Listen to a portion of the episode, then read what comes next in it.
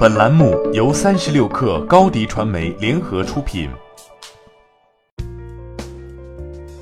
本文来自微信公众号 Food Plus。天猫在前不久推出了高端水的超级品类目，这是擅长造节的天猫又一种营销方式。这次联合了依云、巴黎水、农夫山泉、诗丽等几大品牌。根据官方提供的数据，在活动第一天就超过了二零一七年所有水活动的销售。其中，巴黎水的销量更是日均销量的三十三倍。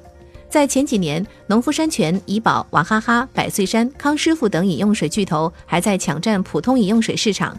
普通饮用水市场格局初定之后，食品饮料巨头们开始将注意力转移到利润更高、增长也更快的高端饮用水市场。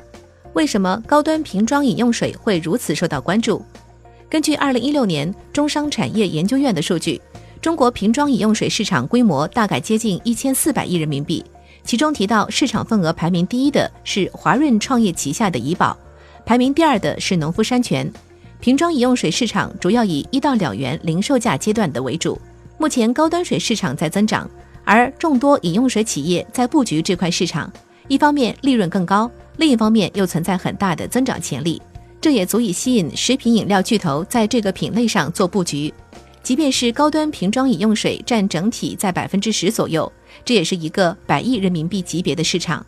高端瓶装饮用水是一项怎样的生意？目前存在机会吗？不同于普通瓶装饮用水市场，高端瓶装饮用水会异常重视水质，水质及水源地，这也是为什么进口瓶装饮用水能够卖到超高价格的原因。高端瓶装饮用水的品牌建设是需要深入人心。如何高端品牌印象的形成，并非短时间内可以做到的，而是一个持续的过程，需要持续以及深耕。例如，每年都有一定的市场投入和品牌塑造的工作，同时针对定向的高端人群开展针对性的营销宣传工作。最后，则是落实到渠道上，高档餐厅、酒店以及超市是必不可少的渠道，以及相对应的零售渠道的资源。高端瓶装饮用水市场并不是一个单靠渠道就可以取胜的市场，水源地、品牌以及售价等多个维度因素一起考虑，才能找到相应的市场机会，而且还要因地制宜。